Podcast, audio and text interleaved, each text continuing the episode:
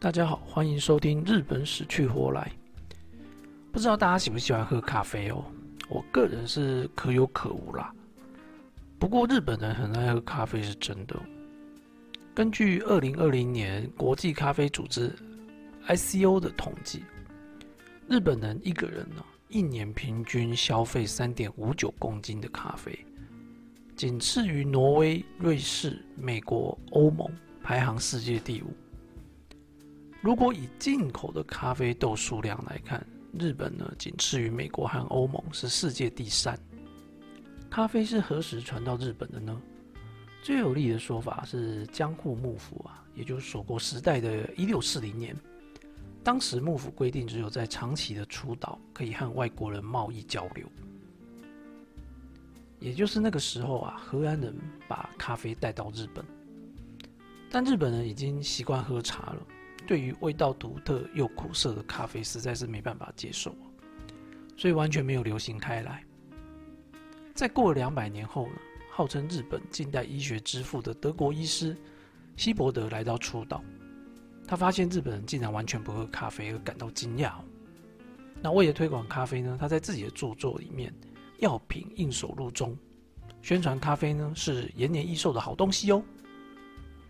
后来到了一八九九年，加藤了将咖啡液体用真空干燥法制造出了世界上第一个即溶咖啡粉末。到了大正时期，咖啡才慢慢在日本普及哦。当时日本人对于牛奶的独特腥味很不习惯，可是他们发现啊，加入咖啡就可以降低这种腥味哦。于是，一九二三年大正十二年神奈川县的首山乳业正式贩售第一瓶咖啡牛奶。也就是日后泡完汤必喝的咖啡牛奶的由来。西洋人觉得咖啡太涩，所以把牛奶加入咖啡变成拿铁咖啡。然后日本人觉得牛奶太腥，把咖啡加入牛奶变成咖啡牛奶。这不就是掺在一起变成撒尿牛丸的概念吗？那不管是咖啡牛奶还是即溶咖啡粉，都可以看到日本人有多爱咖啡的哦。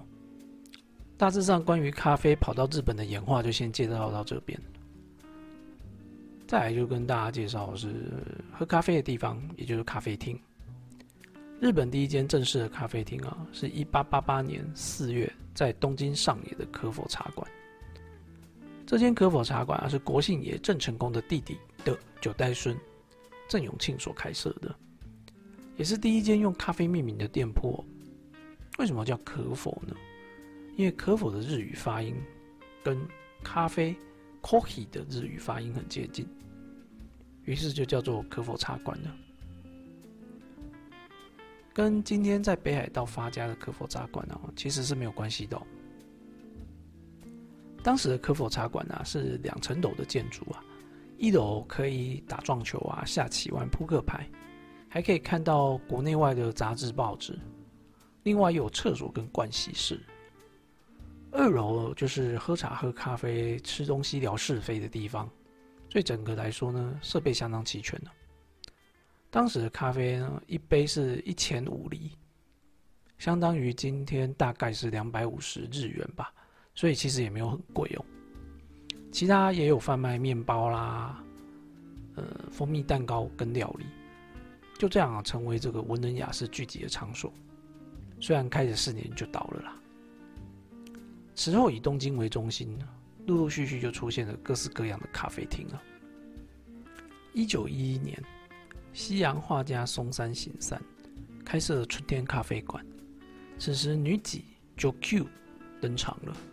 所谓的女几又称作女几士，也就是女服务员，通常是身穿和服，然后搭上白色围裙这样子。同年提供西餐厅的狮子咖啡厅呢，主打有三十位美女担任女几，差不多就像今天的女仆餐厅了。女几们从十几岁到三十几岁都有了，嗯，已婚未婚的也都有。一下子东京的痴汉们啊，不对，是绅士们都趋之若鹜。这股风潮吹起啊，咖啡厅啊、西餐厅都开始雇佣女几来为客人服务了。所有的事情一开始都蛮正常的，然后你懂的，就开始歪了。而歪掉的契机就是一九二三年的关东大地震。在这之前，咖啡厅都集中在东京跟大阪两个地方，两边的客人水准也不同。东京银座的客人大部分都是上流阶层，而大阪的消费者呢，就属于中产阶级或是劳工阶层。关东大地震之后，消费力都降低的，所以高级店呢倒了倒，关的关。个人兼差型的小型店啊，就像雨后春笋般的诞生。大阪的平价玩法呢，就流入了东京。安藤更生在自己的作品《银座细件》里面就提到，现在银座都是大阪色色的洪流啊。当时银座的老虎咖啡呢，就把女几们打扮的花枝招展，穿着华丽的和服，和客人进行肢体接触而大人气。此时女几们的任务呢，已经不是单纯的送送餐点而已。而是要陪客人聊天喝酒。在昭和时代，基本女几做的事情呢，就跟酒店小姐差不多了，给客人吃豆腐啦，上下其手啊，做大腿啊，都算是常规操作。也有些娼妓啊，也跑来兼差当女几的。到后面越玩越离谱，整个就是歪到天边去了。后来根据一九三三年特殊餐饮食店营业取缔规则。咖啡厅正式被划入了风俗产业。为了和色色的咖啡厅做区别哦，真正只喝咖啡的店呢，只好叫做纯吃茶。那我不是帮饮料厂商打广告，纯吃茶由来就是这样来的啦。嗯，好啦，也欢迎叶配啦。相信也有人好奇女几们的收入吧？在昭和初期，女几的收入加小费，大概一个月是平均三十元到五十元。在当时，新任小学教师的收入啊，也是一个月五十元哦。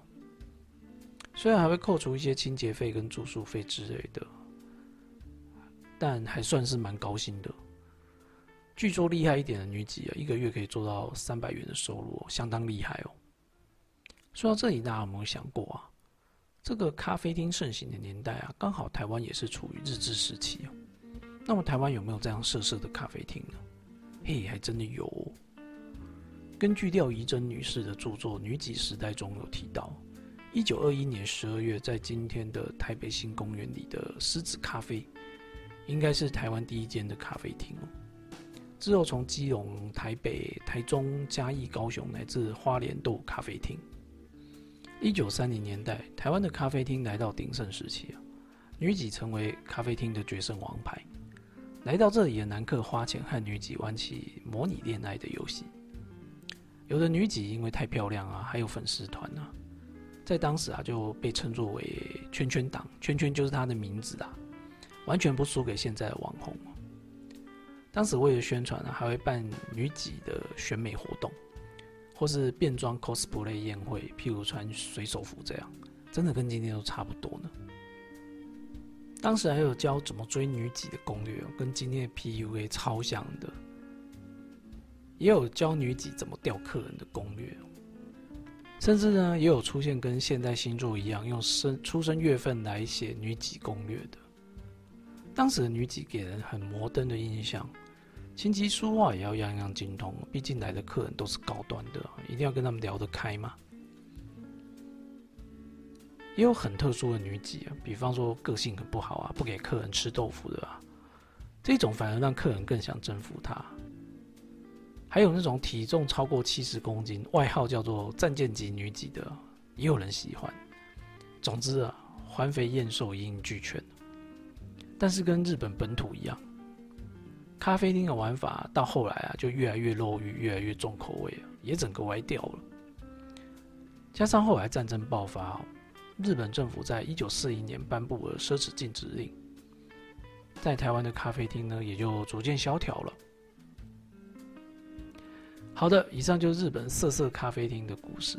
如果你喜欢日本死去活来的话，欢迎订阅分享喽，拜拜。